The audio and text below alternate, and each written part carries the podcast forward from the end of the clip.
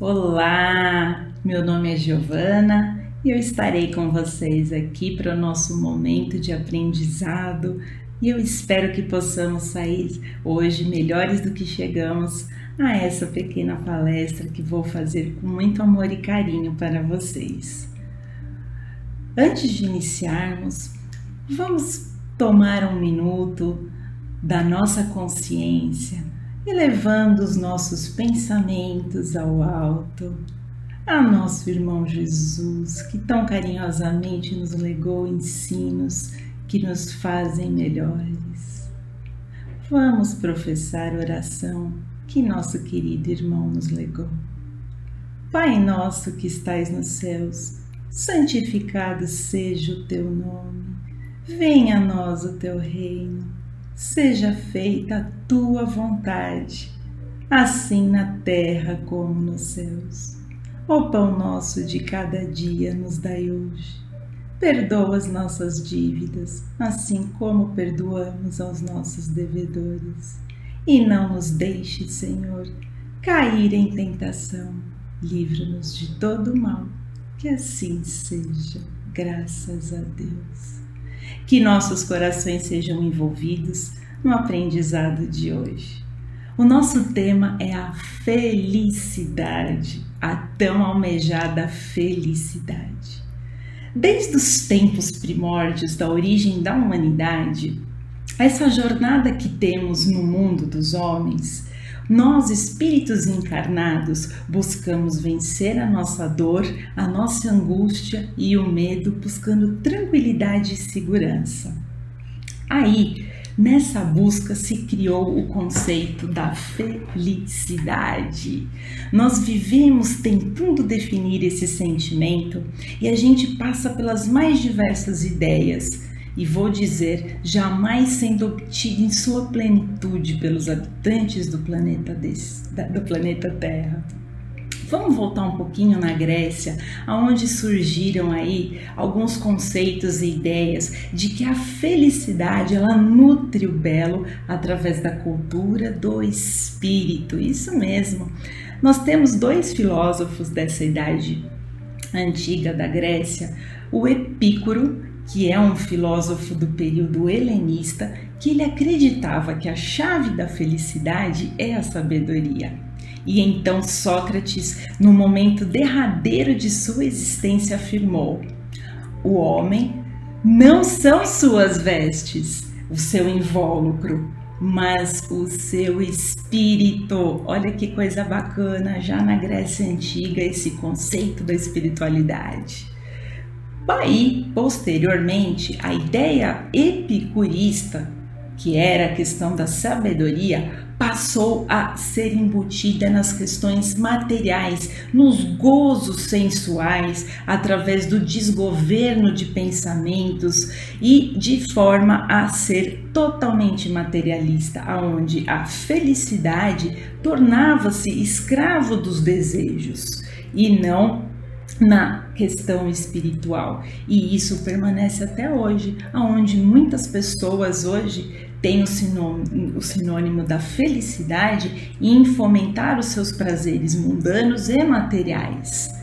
Então, muitos cultivam a convicção de que a felicidade está nos prazeres materiais ou em uma vida tranquila meramente, sem problemas e sem esses problemas, eu pergunto a vocês: qual seria a nossa existência sem os desafios? Não são os desafios que nos movem a evoluirmos? Não são os desafios que nos fazem levantar pela manhã e sairmos em busca do pão de cada dia? Amigos, o excesso de tranquilidade ele pode nos paralisar, nos tornar pessoas desinteressadas em aprender e progredir, vocês não acham? As dificuldades elas têm funções educativas e se nós soubermos aproveitar, serão lições de valor incalculável para o nosso espírito e para a nossa construção moral. Como conseguiríamos desenvolver compaixão sem a compreensão da dificuldade do outro? Passarmos por problemas facilita a nossa compreensão. A expectativa de uma vida tranquila, sem problemas, Não seria tão simples, tão fácil? Não passaria assim uma vida desapercebida e sem valor? Vamos pensar sobre isso. Atualmente, nós temos a tecnologia estabelecendo uma sociedade de consumo.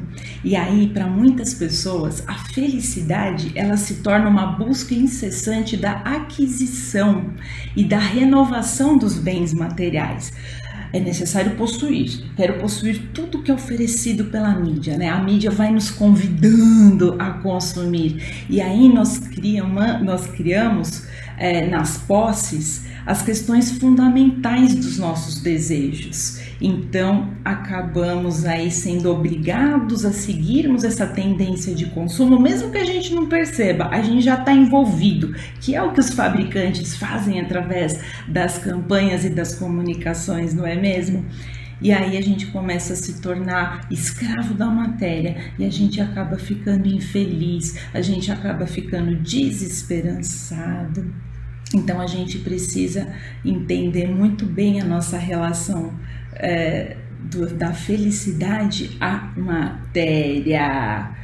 Já na visão doutrinária espírita, é, tanto antigamente quanto hoje, nós encontramos relatos de uma falta de perspectiva, de um vazio presente nas pessoas que independentemente de sua condição é, social, né, aquela história lá que o dinheiro ele, ele não traz a felicidade, é, tem gente que fala, não, mas ele manda entregar, né? Olha isso, e às vezes a pessoa tão afortunada, rica, não é feliz, não é?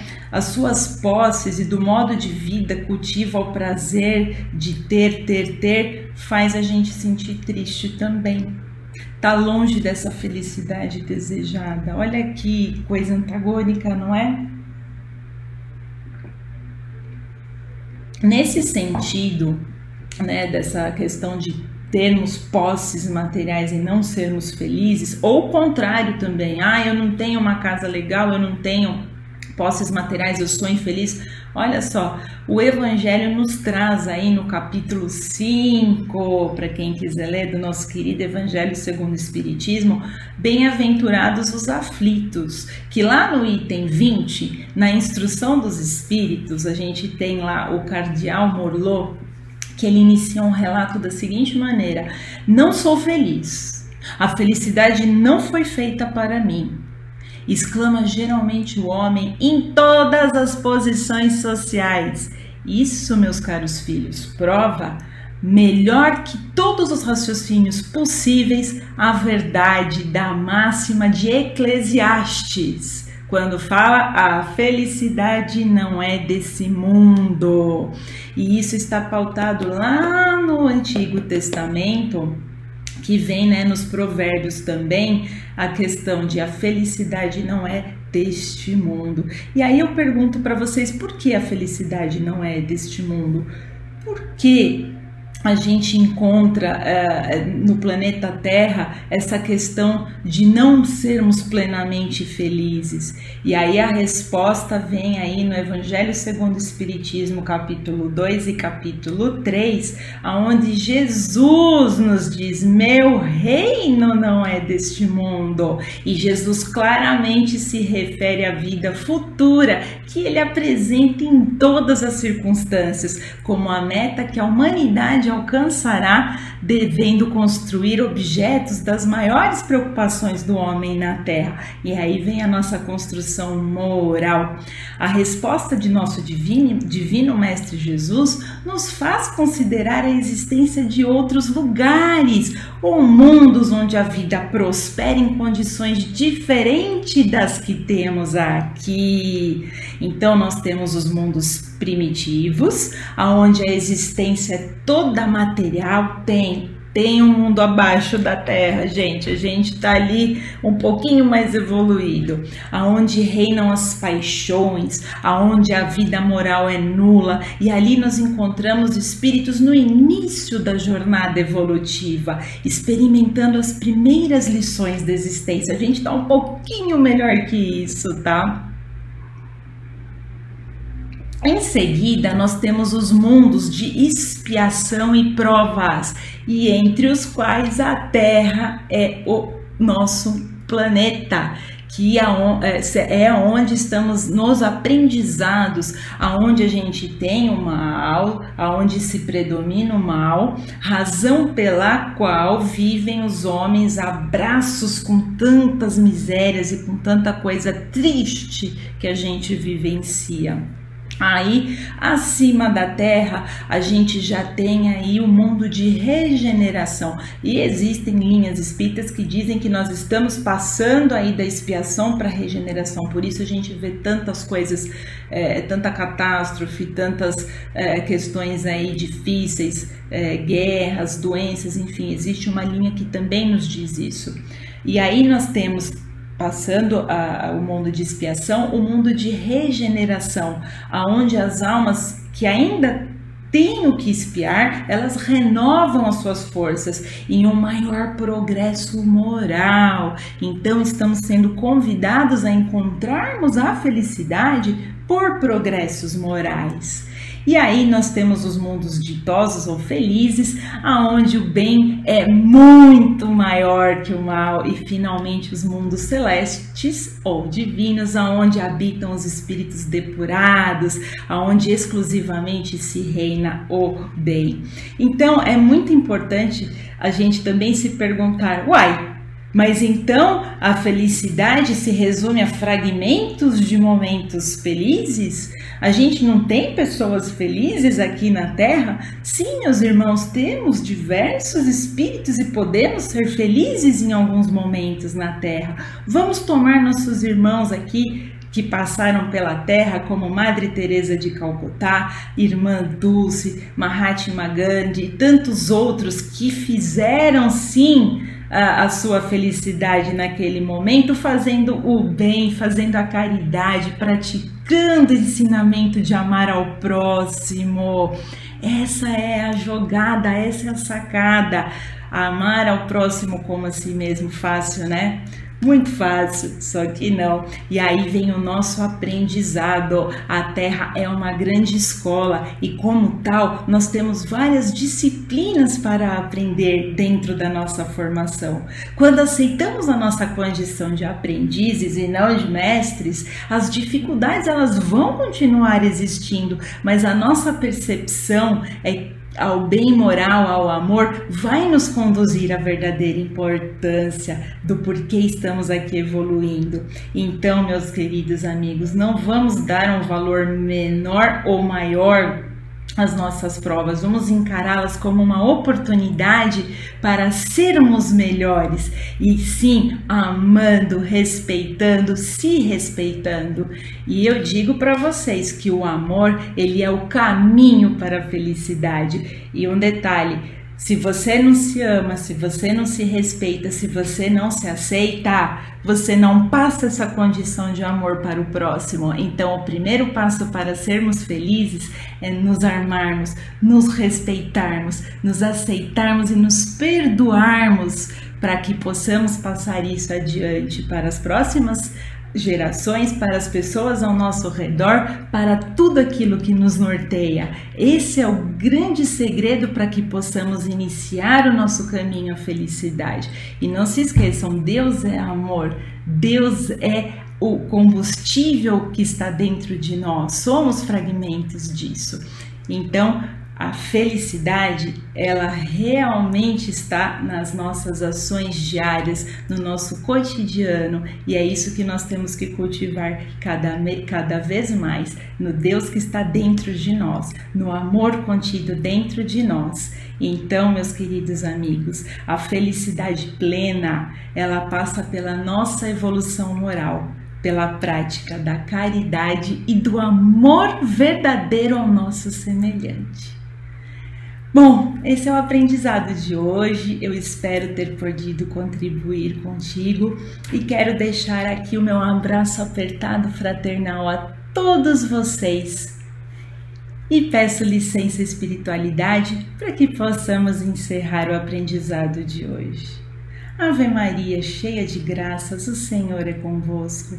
Benditas vozes das benditas vozes entre as mulheres Bendito é o fruto do teu ventre, Jesus.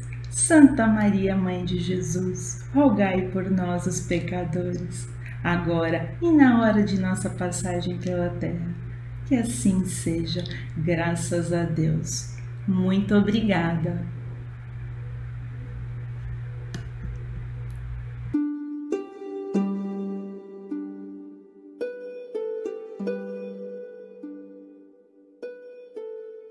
Lembre-se de que colheremos infalivelmente aquilo que houvermos semeado.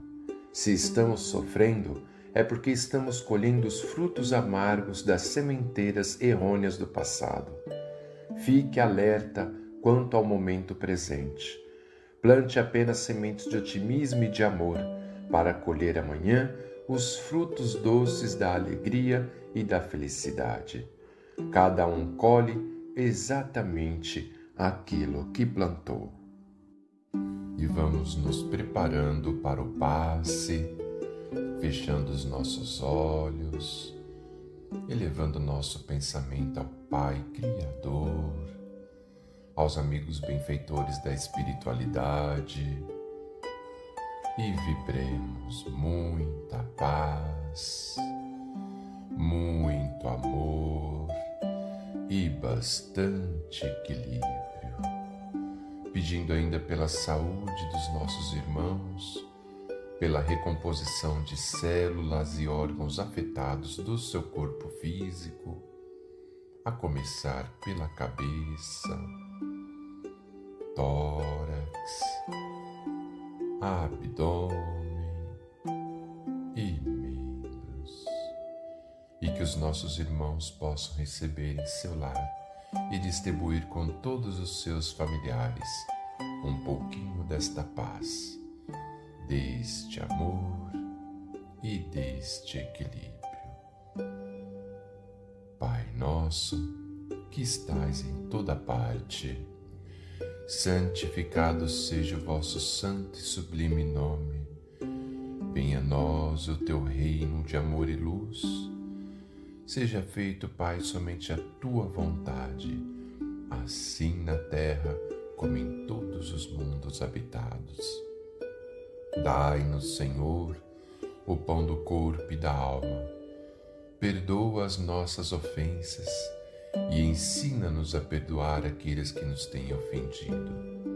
E não nos deixeis sucumbir às tentações dos maus espíritos, e envia-nos os bons para nos proteger, porque vós sois o reino, o poder e a glória para todos sempre. Graças a Deus e graças a Jesus.